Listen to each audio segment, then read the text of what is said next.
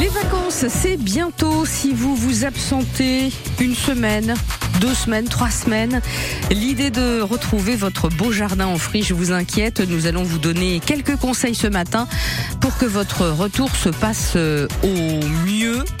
Et pour cela, eh bien, il faut préparer son départ. Les conseils avec notre spécialiste jusqu'à 10h. Côté expert sur France Bleu Maine, Bérénice Mélanger.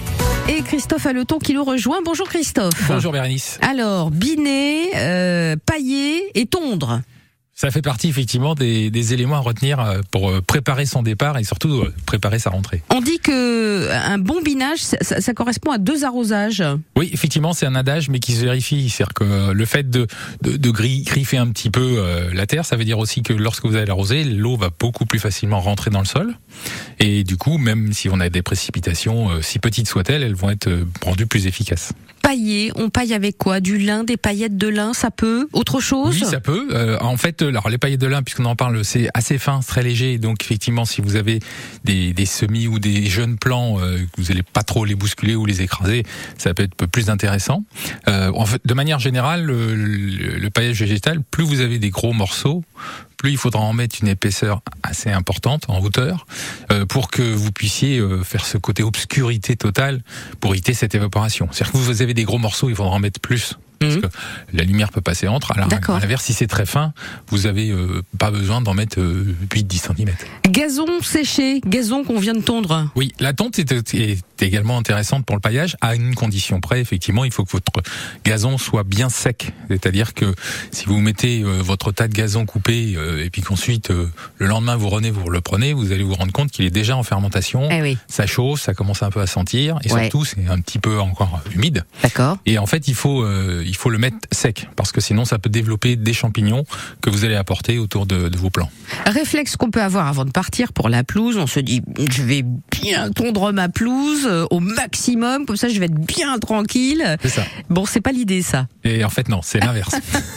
c'est la, la, fausse bonne idée. Euh, en fait, de manière générale, il faut plutôt tondre un gazon assez haut.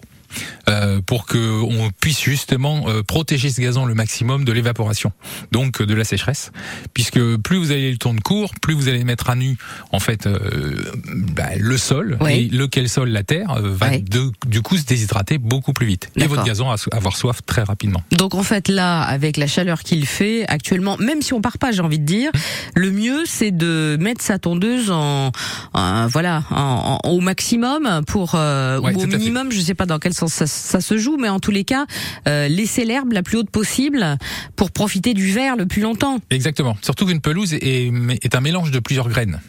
Et donc du coup, ces graines sont différentes en, dire en croissance, sont Mhm. différentes également en, en forme. Il y en a qui sont plus fines, d'autres qui sont traçantes, d'autres qui sont plus grasses, plus plus hautes. Et donc pour que toutes ces graines puissent jouer ce mélange intéressant, euh, il faut que chacune puisse pousser. Et si vous coupez trop court, très Clic. court, certaines ne vont pas vraiment Ah oui. avoir le temps de, de jouer leur rôle dans ce mélange. D'accord. Bon, alors on fait attention à ça. On va s'intéresser aussi euh, aux fleurs, bien entendu, un petit peu au potager euh, pour partir euh, l'esprit léger, le cœur tranquille. On vous conseille aussi 02 43 29 10 10. Appelez-nous le jardinage en direct. Encore une fois ce matin sur France Bleu Maine.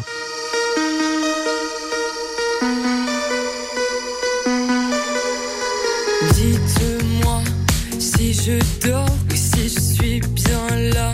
Je ferme les stores, cherche la lumière en moi. Dans mon corps, il doit bien y avoir ça.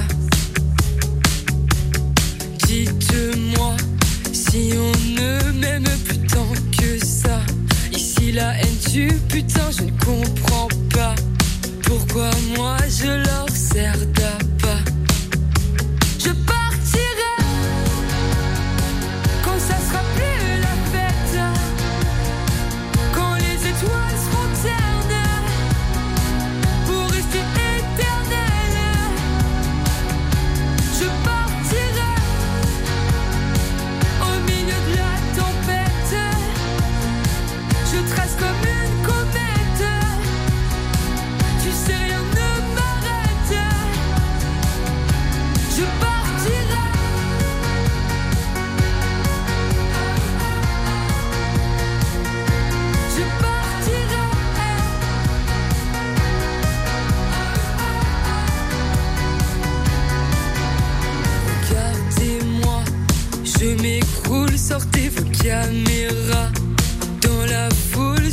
jette dans vos bras.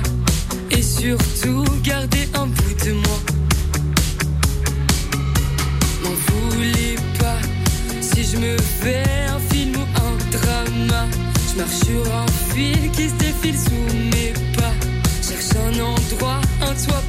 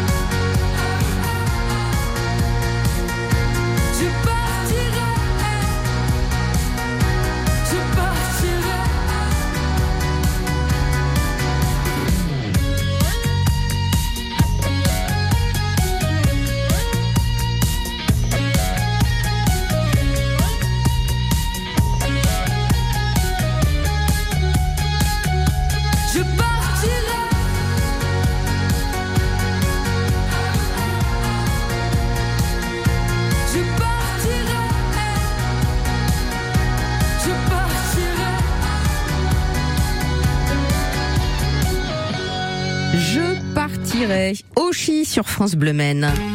Tous les week-ends sur France Bleu, Laurent Petit-Guillaume et sa bande ouvrent pour vous le Mag Loisir. Il est dans le cœur des Français, le roi de la salsa depuis sa fameuse reprise de Ne me quitte pas de Jacques Brel sur des rythmes latinos. Et depuis, c'est régulièrement qu'il vient nous faire danser et chanter. Yuri Buenaventura est de retour en France pour une série de concerts. Du coup, on va prendre de ses nouvelles. Il est l'invité du Mag Loisir ce samedi. Yuri Buenaventura. Le Mag Loisir, chaque samedi et dimanche sur France Bleu, dès 13h. Côté expert, jusqu'à 10h sur France Bleu Maine. Notre jardin va-t-il survivre à nos trois semaines de vacances et à nos trois semaines d'éloignement? Peut-être, si vous nous écoutez jusqu'au bout, jusqu'à 10 heures, puisque Christophe Aleton est avec nous pour euh, justement euh, nous aider en ce sens. Avant de partir, euh, Christophe, enlevez au maximum les fleurs fanées. on fait vraiment une sorte là de du coup de, de grand ménage pour être tranquille au mieux. Voilà, c'est ça. Bah, euh, en- enlever les fleurs fanées, c'est bien. C'est même euh, sain pour les plantes parce que on va les débarrasser en fait euh, bah, du côté esthétique, mais aussi euh, laisser un peu de place pour les nouvelles. Euh, et puis c'est bien surtout de le faire avant de partir parce que sinon vous les allez retrouver en rentrant Ça c'est sûr. et ça va être un spectacle un petit peu moins sympa. Petit truc euh, désolant. Le potager, alors avant de partir, on récolte au maximum, on prend les courgettes, on prend les aubergines, euh, les haricots verts surtout s'ils sont là. Oui, c'est ça. Oui, Euh, les, les légumes, faut pas avoir peur de les cueillir un petit peu plus prématurément que l'on le ferait euh, d'habitude.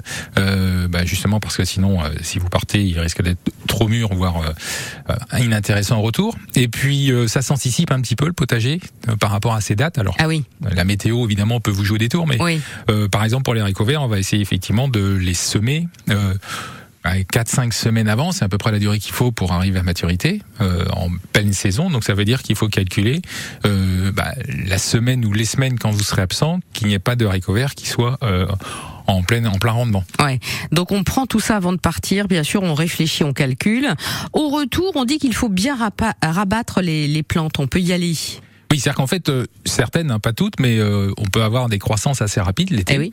Euh, On s'en aperçoit quand on part, euh, même euh, même une semaine, on revient, on se dit bah dis donc, le, Oui. le- le jardin a drôlement changé. Tout à fait, oui. Et alors en plus, si on a une météo, là par exemple la semaine prochaine, avec un petit peu de pluie de temps en temps et une chaleur régulière, Ça va y aller. Euh, certains vont s'en donner à cœur joie. Effectivement, quand on va revenir, on va s'apercevoir que des choses ont pris quelques aises. Et effectivement, là, on va rabattre un petit peu pour remettre tout le monde d'accord. Donc on n'hésite pas. Euh, mettre à l'abri aussi. Alors certains on peut peut-être regrouper euh, les pots qui sont qui sont dehors euh, euh, en fonction évidemment de la diffusion du, soleil, de l'orientation. Ça peut être un truc intelligent à faire. Oui, c'est-à-dire qu'on peut par exemple avoir des plantes qui résistent très bien en plein soleil, qu'on a sur notre terrasse plein sud, et que quand on est là, ben, on les arrose au, besoin. Mais le fait de s'absenter, c'est bien de les rassembler et peut-être de les mettre un peu à l'ombre même si elles aiment bien le plein soleil, parce que du coup, euh, bah, qui dit un petit peu moins de soleil, dit même pour elles un peu moins de déshydratation. Donc vous allez gagner euh, quelques jours, euh, peut-être sur trois semaines, une petite semaine supplémentaire d'autonomie. Et Donc ça c'est- compte. Et ça compte. Et ça compte forcément.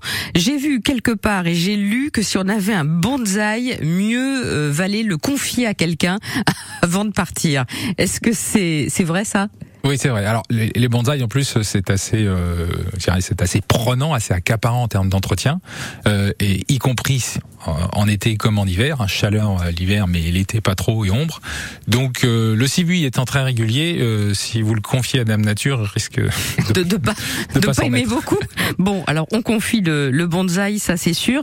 Et puis alors on installe aussi à la maison euh, un système d'arrosage, plusieurs systèmes d'ailleurs qui existent, qui sont à disposition.